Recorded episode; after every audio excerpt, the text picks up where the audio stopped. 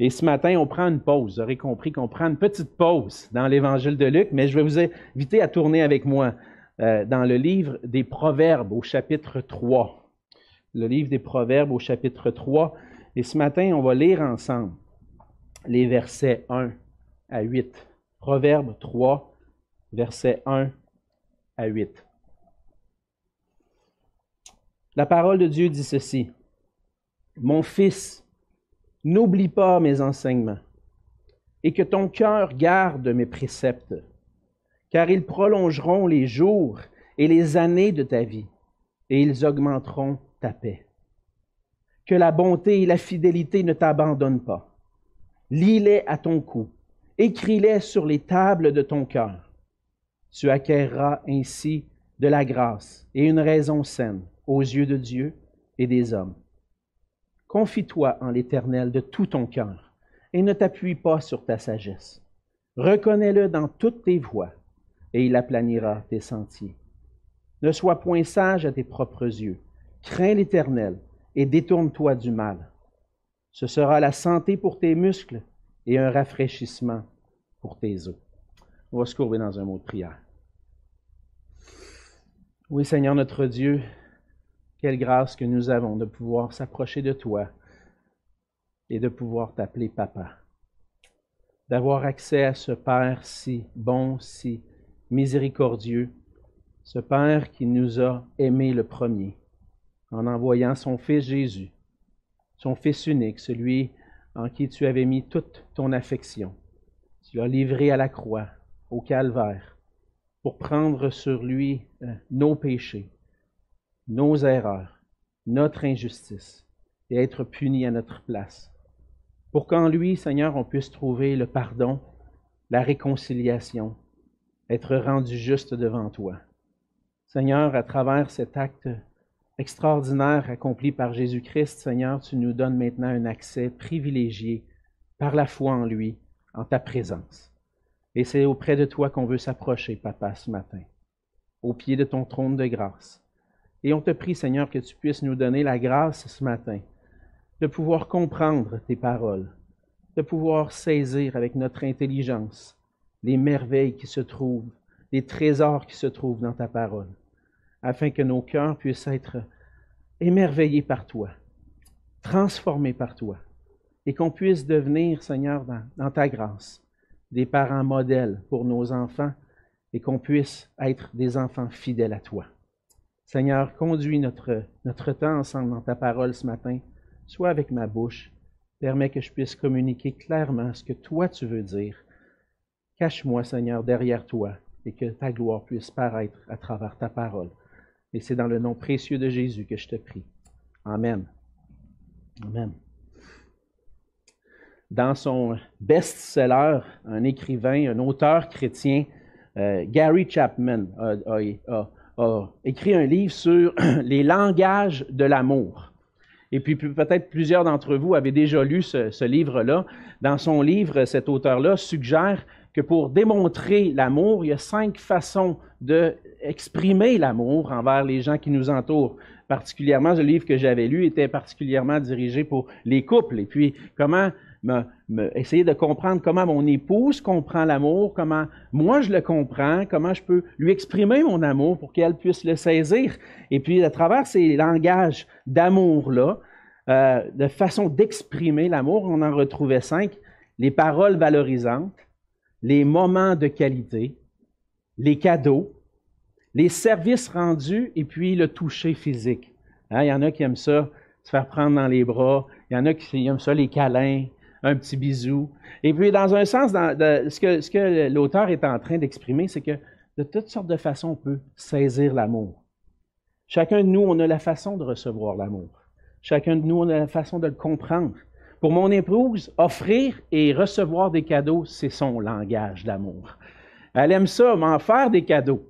Et puis, elle aimerait ça que je lui en fasse aussi, parce que c'est comme ça qu'elle comprend l'amour.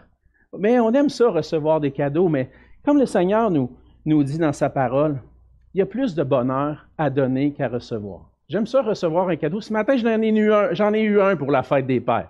Un beau coffre d'outils que j'avais besoin euh, parce que là, je traînais mes outils un peu partout. Puis là, ma femme a dit, tu vas les ramasser, tu vas les mettre là-dedans. Ben, merci Seigneur, j'ai un beau coffre d'outils maintenant.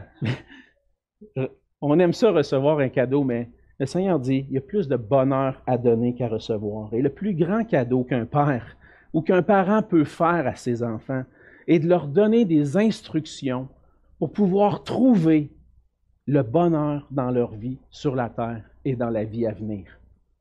Le vrai bonheur se trouve dans une relation personnelle avec le Créateur du ciel et de la terre, qui est aussi notre Créateur. Et la plus belle vie se trouve dans une vie conforme au plan de Dieu pour notre vie. La Bible est remplie, c'est un recueil rempli de trésors. Et on trouve dans ces trésors-là des enseignements qui nous permettent de vivre conformément au plan de Dieu pour trouver notre bonheur en lui. Et pour pouvoir vivre conformément au plan de Dieu, c'est nécessaire que notre cœur soit tourné vers Dieu que notre cœur désire apprendre de lui. Malheureusement, souvent, c'est dans notre nature de vouloir vivre libre, de vouloir faire comme on veut, de vouloir décider pour nous-mêmes, puis d'agir selon notre sagesse. Et on ne voit pas toujours la Bible ou les Écritures, la parole de Dieu, comme un livre qui va nous procurer la liberté ou le bonheur. Mais on voit dans la parole que ce que Dieu veut pour nous, c'est notre bonheur, ici et dans le futur. Dans le passage de ce matin, on trouve les paroles du roi Salomon. Salomon, c'était un grand roi qui a régné en Israël, le troisième roi d'Israël, le fils du roi David, un roi que Dieu avait décrit comme un homme selon son cœur. Et au début de son règne, Dieu avait dit à Salomon, demande ce que tu veux que je te donne. Et Salomon avait alors demandé au Seigneur de lui donner l'intelligence et la sagesse pour bien gouverner le peuple de Dieu. Et cette demande-là avait plu à Dieu. Et Dieu lui a donné une sagesse qui dépassait toutes les sagesses, la sagesse des hommes, une sagesse particulièrement donnée à Salomon, une sagesse divine pour pouvoir diriger, conduire le peuple de Dieu. Et avec la sagesse que le Seigneur a donnée à Salomon, Salomon a écrit plusieurs proverbes, plusieurs sentences. Il y en avait des livres remplis, mais dans le livre des proverbes, c'est ce qu'on trouve. La sagesse de Dieu à travers la plume de Salomon. Et dans cette section-là, on voit particulièrement les instructions de cet homme extraordinairement, extraordinairement sage, les instructions qu'il voulait donner à son fils pour qu'il puisse être heureux. On voit ici l'exemple de l'enseignement d'un père à son Fils. Et ce sont des paroles qui sont des modèles pour nous dans l'éducation de nos enfants. Puis en plus de ça, je vais aller un petit peu plus loin. Salomon était particulièrement guidé par l'Esprit de Dieu lorsqu'il a écrit ces paroles-là, qui fait en sorte qu'on peut comprendre que les paroles qui venaient de la sagesse de Salomon étaient la sagesse de Dieu exprimée pour nous. Et on entend à travers Salomon qui exprime ces paroles à son Fils, notre Père céleste, qui nous parle et qui nous dit, tu veux être heureux, voici ce que tu dois faire. Et le Seigneur désire que, à travers ça, on puisse apprendre. Apprendre comme enfant de Dieu, mais aussi apprendre comme parents à être des modèles pour nos enfants. Le Seigneur, dans un sens, nous dit, pour être un bon parent, tu as besoin premièrement d'être un enfant obéissant. Tu as besoin d'écouter ma parole. Et le Seigneur nous appelle tous être des modèles. Peut-être que tu es ici ce matin, tu te dis, ouais, mais moi, je ne suis pas marié, je suis célibataire, je n'ai pas d'enfant. On va essayer d'élargir nos horizons un petit peu. Est-ce que l'apôtre Paul, est-ce qu'il était marié? Non, pas marié. Il n'y a pas eu d'enfant dans la chair. Mais il était capable de dire à Timothée, mon enfant. Pourquoi? Parce qu'il était le père spirituel pour Timothée. Et là, c'est pour ça que je dis, on s'adresse aux papas, aux parents ce matin, mais on peut élargir ça un petit peu plus. Parce que le Seigneur nous appelle tous à former des disciples, à être des parents spirituels, pour des nouveaux nés spirituels, pour des enfants spirituels. Et les instructions qu'on a ce matin s'adressent à nous tous et s'appliquent à nous tous. Et dans ce message de ce matin, ce message-là est pour chacun de nous, puis on va voir ensemble que pour vivre la vraie bénédiction dans cette vie et dans celle qui est à venir, nous devons avoir un cœur attaché au Seigneur et à sa parole. Pour être des parents modèles, on a besoin d'être des enfants de Dieu, modèles pour nos enfants. Si tu veux être un modèle d'enfant de Dieu, il y a dans ce passage-là quatre instructions accompagnées de quatre bénédictions que tu dois suivre et que tu dois goûter pleinement si tu veux goûter la bénédiction. Premièrement, on voit dans les versets 1 et 2, si tu veux être un parent modèle, sois un enfant qui n'oublie pas les enseignements de ton Père céleste. C'est ce que Salomon va dire. Il dit, mon fils. Et comme je le dis, on peut entendre le Seigneur nous dire, mon fils, ma fille, je veux te donner des instructions. Écoute bien. N'oublie pas mes enseignements. Le Seigneur nous dit ça, pourquoi? Parce qu'on a une tendance à oublier. Hein, quand j'étais à, la petite école ou l'école primaire, secondaire, des fois, le professeur donnait un devoir à faire, il disait écrivez-les dans votre agenda. Pourquoi? Parce que la mémoire est une faculté qui oublie. C'est comme un peu paradoxal. La mémoire, c'est faite pour se rappeler des choses, puis en même temps, elle oublie les choses aussi. Et, prends des notes. Écris ce que tu as à faire pour ne pas l'oublier. Mais c'est un peu, euh, un ça que le, Seigneur nous rappelle. Aujourd'hui, on peut se vanter peut-être d'avoir une bonne mémoire. Des fois, euh, lorsque j'étais plus jeune, il y a bien des choses que je me rappelle loin, des, bons, des souvenirs. On dirait que plus le temps avance, plus la, mémoire est remplie, puis j'en oublie plus maintenant. Mais avec le temps, on a tendance à oublier, puis même si dans le fond, on peut aller à la bibliothèque ou sur Internet, puis essayer de trouver des moyens pour augmenter notre mémoire, pour que notre mémoire devienne meilleure. On a besoin de travailler à ne pas oublier une chose, les enseignements qui viennent de la parole. Et comment est-ce que je vais faire pour pouvoir saisir, ne pas oublier? Ben, c'est quand je vais me concentrer sur ça. Donner ma, concentration. Des fois, ma, femme vient me voir, puis il y a toutes sortes de choses qui se passent dans la maison. Hein, avec quatre enfants, ça roule, la vie roule. Puis des fois, moi, je suis du type que quand je suis concentré sur quelque chose, je suis là-dessus, je suis dans ma bulle, ma femme peut venir me parler. Ouais, ouais, ouais, ouais, ouais. Mais dans le fond, ça. Hey, elle est venue me parler. Qu'est-ce qu'elle me dit? ça a passé tout droit complètement. Pourquoi? Parce que je n'avais pas ma concentration sur elle. Je n'avais pas sa concentration. Puis là, j'ai dit, Cynthia, quand tu viens me voir, dis Alexandre, puis fais-moi sortir de ma bulle. Puis des fois, même, ça me prend du temps, à me parler, puis là, je suis encore dans, ma pensée. Il faut, que je me, faut que je me concentre sur ce qu'elle me dit pour pouvoir le retenir. Puis, dans le fond, c'est la même chose avec le Seigneur.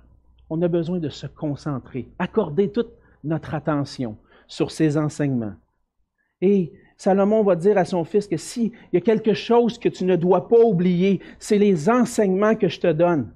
Parce que les enseignements qui viennent, que je te donne, viennent du Père céleste, ils viennent de la, parole de Dieu. Puis ça, c'est la priorité pour toi.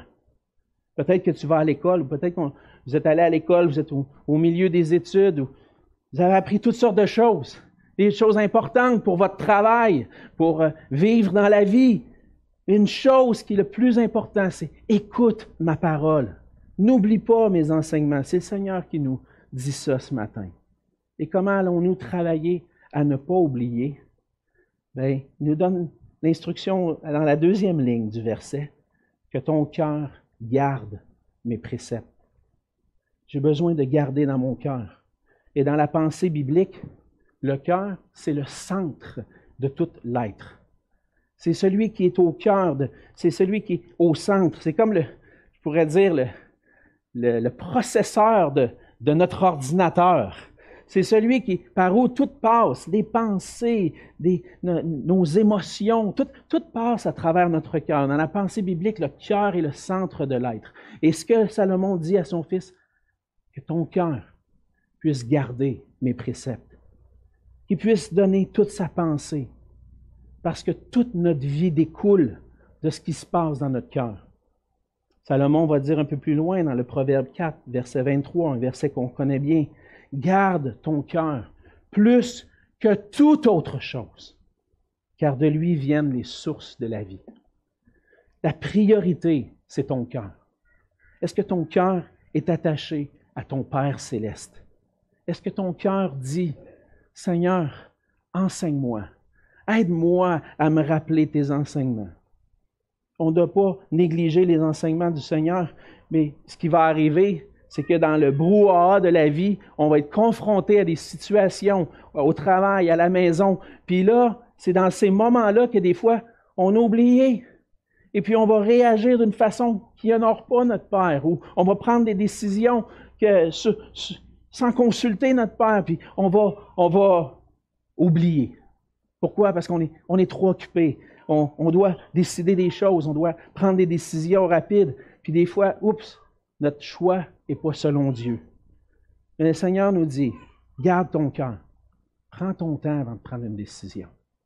Reçois mes enseignements. Garde-les dans ton cœur. Et puis, il va y avoir des bénédictions. C'est une des choses qu'on voit dans, le, dans, le passage, c'est que à tous les versets, le verset 1, le verset impair donne des instructions, le verset pair, verset 2, va donner la bénédiction qui accompagne de garder les enseignements. Et le Seigneur nous dit, ils vont prolonger les jours et les années de ta vie, ils vont augmenter ta paix.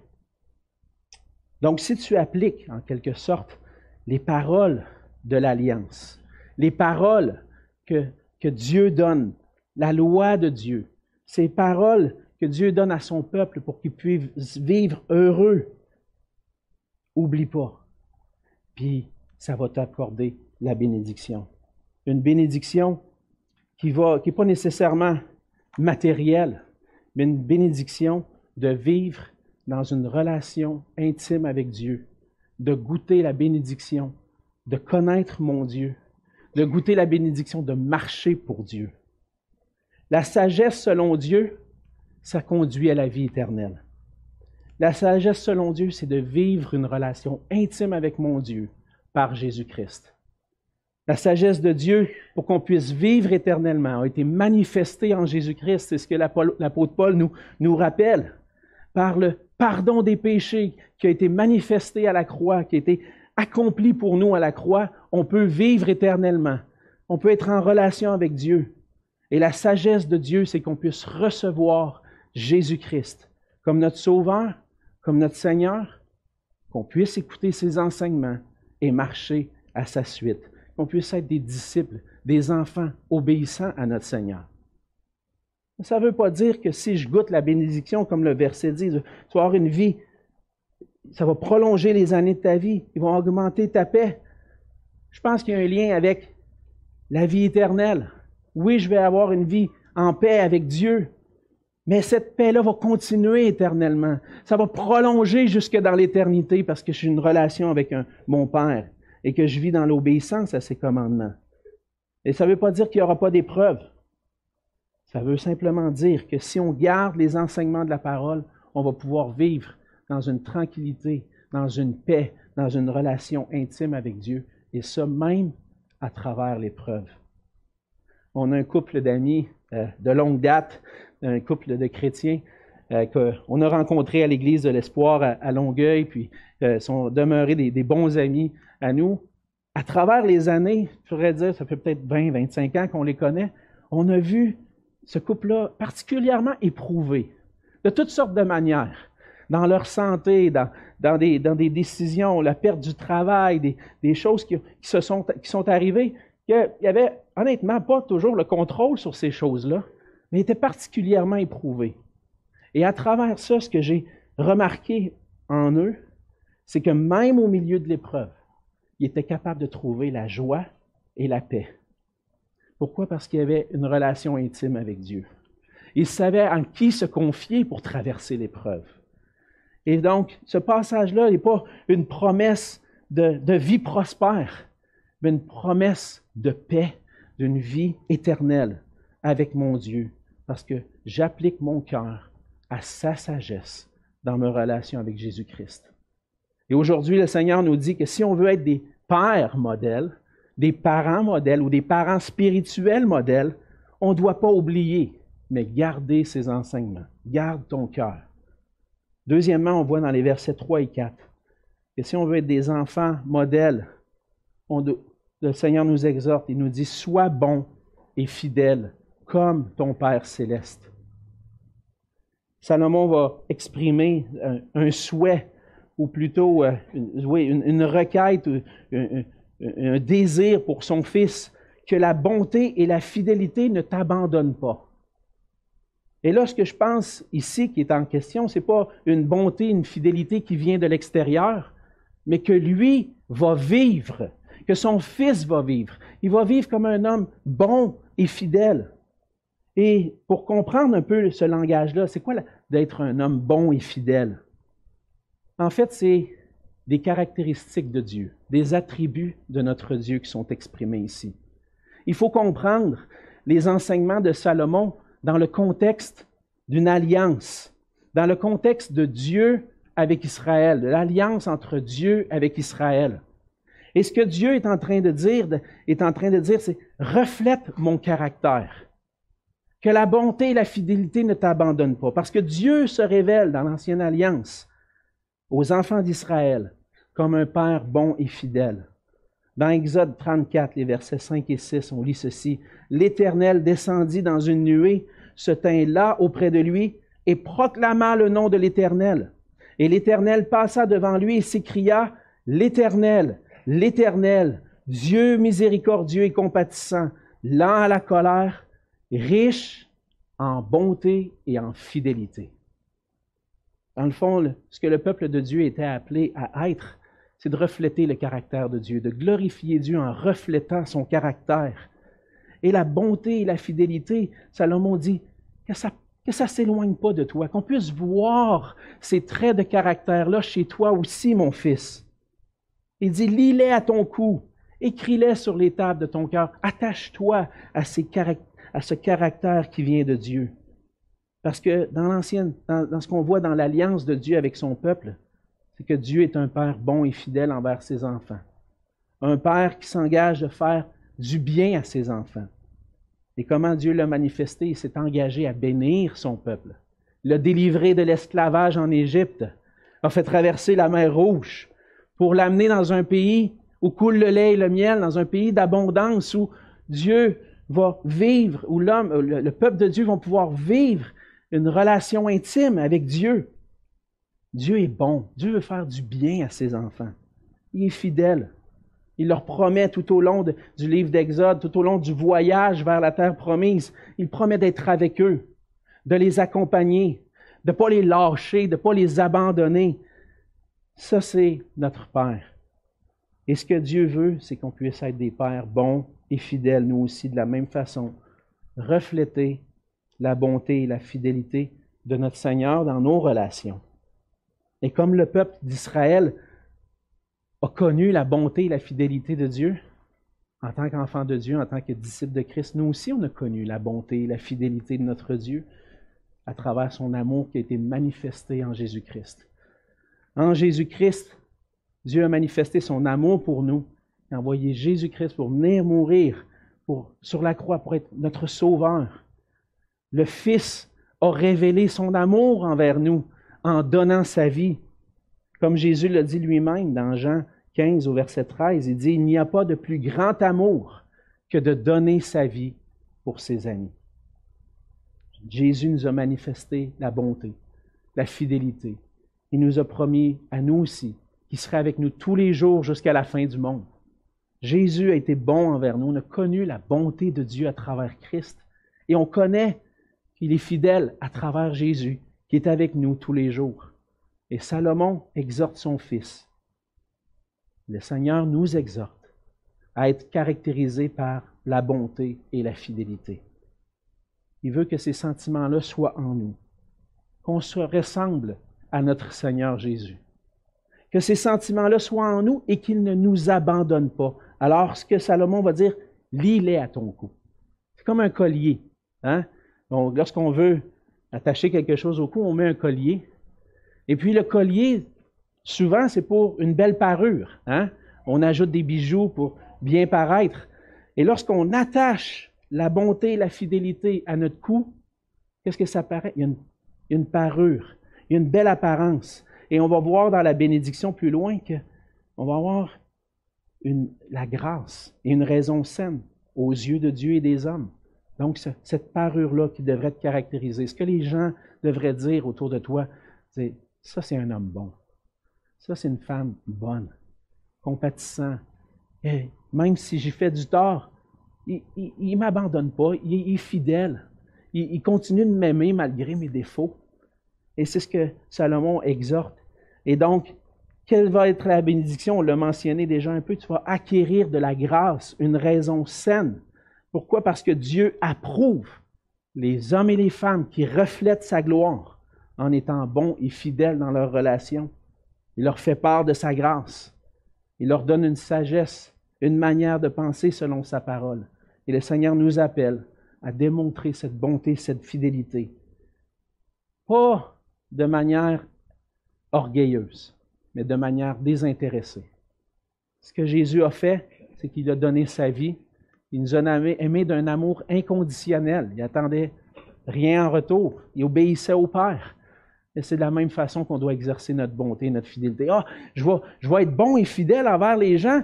Ah, parce que là, le Seigneur va me voir, je vais paraître mieux devant Dieu, je vais être approuvé de Dieu. Est-ce que c'est ça qu'on recherche ou c'est plutôt l'approbation qui vient d'un cœur obéissant, humble?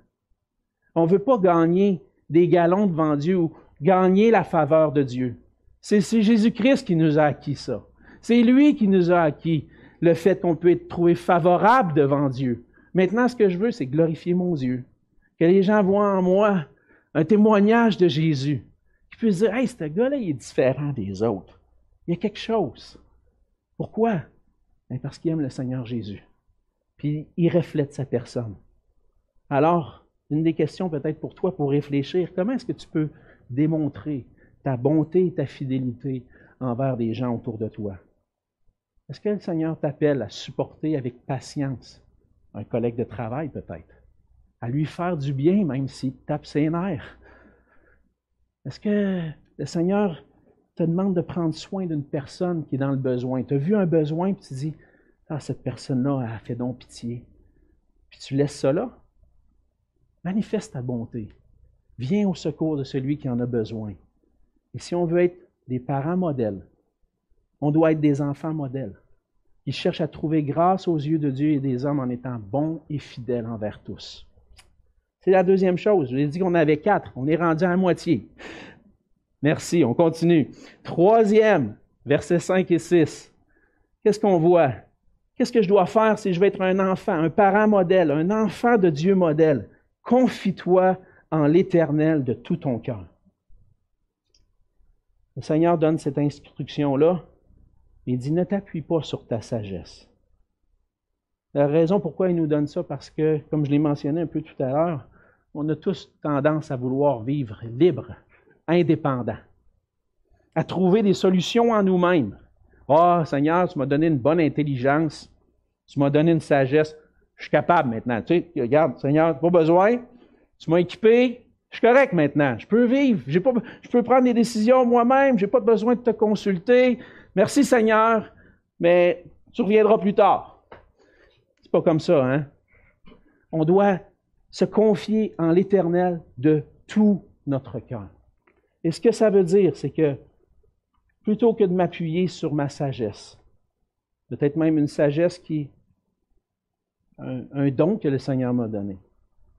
Je dois m'assurer que ma sagesse est en ligne avec la sagesse de Dieu. Et ça, ça se passe à tous les moments, à tous les moments que le Seigneur place des situations devant moi. Je veux prendre une décision qui est en ligne avec la sagesse de Dieu. Et même le Seigneur va dire de se confier en lui. Et aussi que la sagesse est dans le grand nombre des conseillers. Est-ce que quand je suis placé devant une décision, j'y vais par mes propres forces ou je me confie dans le Seigneur en disant Seigneur, montre-moi la voie que je dois suivre. Guide-moi. On doit admettre lorsqu'on vient à bout de ressources. Et pour apprendre à se confier pleinement dans le Seigneur, des fois, il faut que nos ressources soient toutes épuisées. Là, on arrive, Seigneur, je ne sais plus quoi faire. Je ne sais plus quoi faire. Fais quelque chose. C'est souvent comme ça que ça arrive. Cette semaine, on, on était dans un déjeuner pastoral avec les pasteurs de, la rive sud et il y a un frère qui partageait, il dit, il y a des situations dans ma famille que je suis rendu au bout. Honnêtement, je réfléchis et je ne sais plus quoi faire. Puis la seule solution qu'il y a, c'est d'aller auprès de Dieu. Et de dire, Seigneur, viens faire quelque chose, je ne sais pas quoi faire. Ça m'est arrivé dans, le passé, ça, ça, nous arrive souvent d'arriver devant cette situation-là. Et lorsqu'on se confie en l'Éternel, on trouve en lui, notre secours. Le Seigneur désire qu'on trouve en lui le secours pour tous les domaines de notre vie, puis particulièrement dans la famille. Parce qu'il y a des situations pas toujours faciles hein, dans la famille. Élever nos enfants selon Dieu, c'est une, une, tâche immense. Puis faire des disciples, c'est une tâche immense. On a besoin du Seigneur. Puis des fois, on arrive à bout de ressources. Et un verset qui revient à mon cœur souvent lorsque je pense à ça, c'est euh, le, fait qu'on arrive à bout. C'est Lamentation 3, les versets 24 à 26. Jérémie va dire, L'Éternel est mon partage, dit mon âme. C'est pourquoi je veux espérer en lui. L'Éternel a de la bonté pour qui espère en lui, pour qui se confie en lui, pour l'âme qui le cherche. Et lorsqu'il n'y a plus rien, on ne sait plus où aller, il est bon d'attendre en silence le secours de l'Éternel. Et des fois, le secours, ça peut être long. Je suis à bout. Je ne sais plus quoi faire, Seigneur. Puis je prie, puis ça fait des mois que je prie. Ça fait des années que je prie. Je ne sais pas encore. J'attends en silence le secours de l'Éternel parce que le Seigneur m'appelle à me confier en lui totalement. Et ce que je veux, c'est que, à travers ma vie, je sois en train de chercher la volonté du Seigneur, de, me confier en lui en ne m'appuyant pas sur ma sagesse, mais au verset 6, de le reconnaître dans toutes mes voies, de reconnaître, de chercher sa volonté. De reconnaître dans toutes ses voies, puis il va aplanir nos sentiers. Mais lorsqu'on cherche à reconnaître, c'est quoi ça veut dire reconnaître le Seigneur dans toutes les voies? C'est lorsqu'on est placé devant des choix, des décisions, on consulte le Seigneur on dit, Seigneur, est-ce que ça vient de toi, ça? Avant d'aller de l'avant, je me souviens, on était à un, certain moment donné, euh, pris des grandes décisions pour, la famille. Le Seigneur m'avait appelé au ministère, puis là, je devais continuer des études, faire un doctorat. Les, gens autour de moi m'encourageaient à avancer. Hey, c'est une grande décision, là. Ça veut dire je vais déménager la famille aux États-Unis. Seigneur, ça vient de toi, ça? Et de prendre le temps de considérer, de prier, de chercher la face de Dieu. Puis des fois, tu vois devant toi, on dirait c'est une montagne. Tu dis, hey, ça se peut pas que Seigneur, tu m'amènes là. Il y a des montagnes en avant de moi. Mais qu'est-ce que le Seigneur promet lorsque je cherche sa volonté puis qu'il m'amène à un endroit que lui a décidé? Lorsque ma volonté est alignée à la sienne, les sentiers vont être aplanis. Le Seigneur va bénir en nous conduisant. Ça se peut qu'il y ait des, tu dis, ça n'a pas de bon sens d'aller dans cette direction-là. Seigneur, je ne peux, pas faire ça. Même le peuple d'Israël, lorsqu'il était le temps d'entrer dans la terre promise, hey, on ne va pas aller là, t'as-tu vu les géants là-bas? On va se faire détruire. Il y avait une montagne devant eux. Mais le Seigneur avait dit, je suis avec vous. Et le Seigneur, lorsqu'on considère sa volonté dans nos choix, lorsqu'on cherche à être dans ses voies, le Seigneur a plani les sentiers il nous conduit même à travers les plus grandes montagnes. Et c'est ce qu'on veut faire. On veut laisser le volant de notre vie au Seigneur et dire Seigneur, conduis-moi. Ça arrive, euh, c'est arrivé, euh, Cynthia est un peu plus jeune que moi. On a à peu près six ans et demi de différence d'âge. C'est lorsqu'on a commencé à se fréquenter, ben, venait le temps pour elle d'apprendre à conduire. Fait que c'est moi qui ai été son professeur de conduite. Et je suis pas sûr qu'elle a aimé l'expérience. et des fois, on dirait que j'ai, avec le temps, elle a eu son permis, elle a passé des examens, tout est correct. Mais lorsque des fois, je dois lui dire, veux-tu prendre le volant? Ah, elle dit, non, non, non, non, je veux pas je veux pas. Pourquoi? Parce que tu es encore le prof à côté de moi, là. Tu es encore en train de me dire quoi faire. Tu me laisses pas le contrôle du volant. Tu veux piloter à ma place. Mais des fois, c'est ça avec notre vie On dit au Seigneur, prends, le contrôle. Ah non, non, non, Seigneur, tourne pas à gauche, là. Va, va, va tout droit. Hey, freine, Seigneur, freine, parce que là, on va. Hey, il y a quelque chose qui. A... On veut contrôler. Hein? Mais le Seigneur, lorsqu'on lui donne tout le contrôle, c'est lui qui conduit. Puis nous, on est à côté, on dit Oui, Seigneur. Si tu veux que j'aille, OK, Seigneur.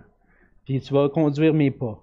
Et c'est cette joie qu'on a de savoir, il y a une joie, je suis convaincu que vous pourriez partager des multiples témoignages dans vos vies, qu'à un moment donné, vous avez pris, cherché la face de Dieu, que vous avez été conduit, il y avait des obstacles devant vous, mais vous avez vu, vous avez goûté la joie que le Seigneur vous avait conduit dans ces sentiers. Et c'est ce qu'on veut être comme parents. Montrer à nos enfants que quand il y a des décisions importantes, est-ce que tu consultes ton Père? Est-ce que tu consultes ton Père céleste pour savoir si tu es dans ses voies? On veut être des modèles d'enfants obéissants qui goûtent la bénédiction du Seigneur en se confiant en lui de tout notre cœur. Et finalement, le, passage termine, le passage de ce matin, enfin, termine avec les versets 7 et 8. La quatrième chose qu'on doit faire si on veut être des enfants modèles, crains l'Éternel pour trouver en lui la sagesse. On a déjà vu euh, à la fin du verset 5 l'exhortation de ne pas s'appuyer sur sa sagesse. Mais au verset 7, on dirait qu'il y a un accent. Il dit Ne sois point sage à tes propres yeux. Et euh, ça va, je pense que c'est bon particulièrement pour, pour les jeunes, puis même pour les moins jeunes. Puis à mesure qu'on avance dans la vie, peut-être qu'on se trouve de moins en moins sage. C'est ce que je me rends compte. Euh, arrivé à peu près au milieu de ma vie, je me dis, ah, quand j'avais 20 ans, je me pensais bon. Je pensais que j'étais sage. Puis aujourd'hui, je regarde en arrière, je me dis, non, je ne connaissais pas grand-chose dans ce temps-là. Puis je suis convaincu que je vais arriver à 80, si le Seigneur le permet un jour, puis je vais regarder en arrière, j'avais 45 ans, il va dire, non, non, non, il n'y avait pas de sagesse tout à fait comme aujourd'hui. Pourquoi? Parce que on grandit en sagesse. Mais le Seigneur nous exhorte, sois pas sage à tes propres yeux. Pense pas que tu es sage. Pense pas que tu es intelligent. La dernière chose que tu dois penser, c'est de penser que tu l'as l'affaire. Non, pense pas ça. La parole va même nous dire, dans le proverbe 26, 12, il dit, si tu vois un homme qui se croit sage, il y a plus à espérer d'un insensé que de lui. Est-ce que tu veux être un insensé? Tu veux être sage. Ne te vois pas comme sage. Mais qu'est-ce que tu dois faire? Crains l'Éternel. Crains l'Éternel. Le Seigneur nous montre par sa parole, lorsqu'on ouvre les Écritures, si tu penses que tu es sage, ouvre les Écritures, commence à lire.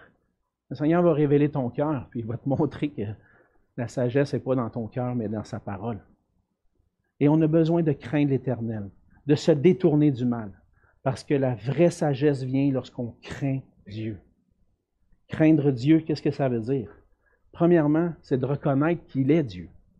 Reconnaître qui il est. Le Dieu qui est souverain sur toutes choses. Le Dieu éternel, qui n'a pas commencement ni fin, qui est grand, qui tient toutes choses entre ses mains, qui a créé toutes choses. Celui qui tient ma vie dans sa main. Je dois m'approcher de lui avec révérence, avec respect, et reconnaître qu'il est Dieu. En quelque sorte, c'est m'humilier devant lui, fléchir le genou devant lui, puis dire, Seigneur, tu es Dieu puis je dois me soumettre à toi. Craindre Dieu, c'est se soumettre au Seigneur, chercher à connaître sa volonté pour ma vie. Et le Seigneur nous révèle sa volonté par sa parole. Et c'est ce qu'on voit dans, la parole ce matin, c'est le Seigneur qui nous parle. Mon fils, ma fille, crains l'Éternel. Approche-toi de moi. Approche ton cœur, que ton cœur soit entièrement dédié à moi. Je veux te faire connaître le bon chemin. Alors, si on veut être des parents modèles pour nos enfants, on doit faire ce choix-là, nous aussi. On veut montrer à nos enfants à marcher avec Dieu. On doit craindre l'Éternel. On doit s'approcher de Dieu, nous aussi. Il faut être le témoignage de, vie dédiée à, à la gloire de Dieu, à révérer Dieu, à marcher dans sa volonté. Et comment ça va commencer, ça? une vie, plutôt où est-ce que ça va mener? Ça va mener à la santé pour tes muscles, un rafraîchissement pour tes os. Le Seigneur veut nous donner la santé. Pas juste la santé physique, Je pense qu'on peut aller plus loin et dire, le Seigneur, qu'est-ce qu'il veut? Il veut, que, il me donner la vie. À travers une, vie en, à travers un corps en santé, on peut vivre. On peut faire plus de choses. On peut euh, servir le Seigneur, glorifier Dieu. On puis même, on peut glorifier Dieu même si on n'est pas dans la santé. Comprenez-moi bien. Des fois, le Seigneur permet une épreuve, et on glorifie Dieu à travers ça. Mais la vie qui est en nous, la vie que le Seigneur nous donne par sa grâce, la vraie vie, c'est ça que le Seigneur veut qu'on goûte. Crains l'Éternel, tu vas goûter la vraie vie. Et où est-ce que ça commence? Ça commence lorsqu'on vient à Jésus-Christ. La crainte de l'Éternel commence lorsqu'on reconnaît véritablement qui est Dieu et qui je suis en relation avec Dieu. Reconnaître que Dieu est le Dieu souverain, fidèle, bon, éternel. Et reconnaître que moi, dans un sens, je veux pas de Dieu dans ma vie. Je veux vivre ma vie comme je veux. Reconnaître que je suis un pécheur, que je suis rebelle à Dieu. C'est comme ça que ça commence. Une vie restaurée, une vie, la vraie vie, commence lorsque je reconnais que Dieu est Dieu et que moi je suis un pécheur. Et qu'après ça, j'apprends à connaître mon Dieu à travers Jésus-Christ. Que le Père a envoyé sur la terre pour venir vivre une vie parfaite, aller jusqu'à la croix pour mourir pour mes péchés, pour transformer cette rébellion naturelle qui est dans mon cœur dans un désir de me soumettre à Dieu et de lui obéir avec joie. Toute une transformation à travers ce que Christ a accompli pour moi. Je suis rebelle, je suis coupable, je suis perdu, je suis condamné. Mais pour que je puisse m'approcher de lui, le Père a envoyé son Fils. Il est allé jusqu'à la croix pour prendre ma place, pour mes péchés. L'apôtre Pierre, dans, son, dans sa première épître, chapitre 3, verset 18, il dit Christ a souffert une fois pour les péchés, lui juste pour des injustes, afin de nous amener à Dieu. Il a été mis à mort quant à la chair et rendu vivant quant à l'esprit. Et la crainte de Dieu commence lorsque je m'approche de la croix de Jésus-Christ. Que je vois Jésus-Christ comme le seul chemin qui peut m'amener à Dieu. Et qu'à travers, par la foi, en plaçant ma foi en lui, une pleine confiance en Jésus-Christ, pour le pardon de mes péchés et pour la vie éternelle, maintenant j'ai accès à ce Dieu que je peux craindre et à qui je peux obéir. Maintenant, dans une foi sincère, je peux trouver la vraie vie. Est-ce que tu cherches à t'approcher de Dieu? Comment est-ce que tu t'approches de Dieu? Est-ce que tu y vas selon ta sagesse? En t'appuyant sur ta sagesse, oh, moi, je n'ai pas besoin de la Bible. Moi, j'ai trouvé Dieu. J'ai trouvé Dieu dans la nature, j'ai trouvé Dieu de toutes sortes de façons aujourd'hui. Hein? Il y a plusieurs chemins qui mènent à Dieu. C'est pas ça que les Écritures enseignent. Je dois me soumettre à la parole puis dire non, il est juste en Jésus-Christ que je peux trouver le chemin. Est-ce que tu as décidé de te confier dans ta propre sagesse, dans la sagesse des hommes pour t'approcher de Dieu? Si c'est le cas, ça va mener à la mort. Ce n'est pas la vie. La vraie vie se trouve lorsqu'on se confie dans la sagesse de Dieu, en Jésus-Christ, qui a été fait pour nous, sagesse, à la croix. Et lorsqu'on place notre confiance en lui, on peut craindre Dieu, apprendre de lui, va nous transformer pour qu'on puisse vivre pour sa gloire et goûter la vie bénie en lui. Donc, frères et sœurs, si on veut être des parents modèles pour nos enfants, ou des parents modèles pour nos enfants dans la foi, on veut être des enfants modèles. Et si tu veux être un enfant modèle, oublie pas les enseignements de ton Père céleste. Sois bon et fidèle comme ton Père céleste. Confie-toi en l'Éternel de tout ton cœur et crains l'Éternel pour trouver en lui la sagesse. Comme le Salomon l'a enseigné à son fils, le Seigneur nous enseigne ce matin à trouver en lui la sagesse. Qu'est-ce que ça veut dire exactement? Dire, applique-toi à chercher la vraie sagesse puise dans les Écritures. On a vu juste un petit passage ce matin, puis ça déborde. J'aurais pu parler encore des heures là-dessus. Puise dans la parole de Dieu. Applique ton cœur à la sagesse en écoutant sa parole. Ça, c'est la première étape. Chercher la vraie sagesse, la connaissance qui vient de Dieu. Deuxièmement, obéis. Pratique. Mets en pratique la parole. Si tu es un enfant de Dieu obéissant, tu vas devenir un modèle. Et là, tu vas pouvoir enseigner, montrer à tes enfants ce que ça veut dire être un enfant de Dieu. Et être, pour eux, un futur parent modèle. C'est ce qu'on veut faire, hein? C'est ce qu'on veut former dans nos enfants. Nos enfants nous regardent, ils voient nos forces et nos faiblesses, ils apprennent lorsqu'on leur enseigne, lorsqu'on leur parle de la parole de Dieu, mais ils apprennent surtout de comment on va vivre la parole de Dieu. Et par sa grâce, le Seigneur m'a donné des parents qui craignaient Dieu. Je les ai vus dans plusieurs confrontés à des décisions, chercher la sagesse de Dieu. J'ai eu des modèles. Peut-être que ce n'est pas le cas pour vous, mais le Seigneur vous montre un modèle à travers Jésus-Christ, qui a toujours marché fidèlement avec son Dieu et qui a pu enseigner. Et c'est une joie aujourd'hui pour moi de suivre la parole de Dieu, de suivre l'enseignement que j'ai reçu de mes parents. Mais ce que je veux, c'est être un modèle pour mes enfants à mon tour, pour qu'eux puissent l'enseigner à leurs enfants. Et ça, ça demande du travail, vous le savez, on a tous des cœurs tortueux. Le Seigneur veut nous travailler, nous sanctifier. Mais frères et sœurs, si on s'approche de lui, cherche à le connaître, à l'obéir, à lui obéir, on va pouvoir enseigner nos enfants. Alors, travaillons ensemble à être des parents modèles, en étant nous-mêmes des enfants modèles qui craignent Dieu et qui se confient en lui. Courbons-nous. Seigneur notre Dieu, on veut te dire merci. Merci pour ta parole. Seigneur, ta parole est précieuse et on y trouve en elle des trésors inépuisables. Et je veux te dire merci, papa. Merci de t'être fait connaître à moi, de t'être fait connaître à nous en Jésus-Christ et aussi à travers ta parole. Seigneur, tu veux le mieux pour nous. Tu veux notre bonheur dans cette vie et dans la vie à venir. Et tu as tout accompli pour qu'on puisse le trouver en toi, en toi seul. Seigneur, que je puisse pas être un sage à mes propres yeux, mais que je puisse trouver la sagesse en toi. Fais de moi un père qui est un modèle pour mes enfants. Même si, Seigneur, je vois tellement mes, mes échecs, mes, manquements. Seigneur, que tu puisses, dans ta grâce, venir effacer cela de la mémoire de mes enfants et qu'ils puissent voir ce cœur ce désir d'être dévoué à toi. Et Seigneur, que ça puisse être notre désir à nous aussi, Seigneur. Et de trouver en toi la grâce pour le pardon, pour se relever et pour continuer.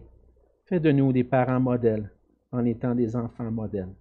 Et c'est dans le haut et précieux nom de Jésus que je te prie. Amen.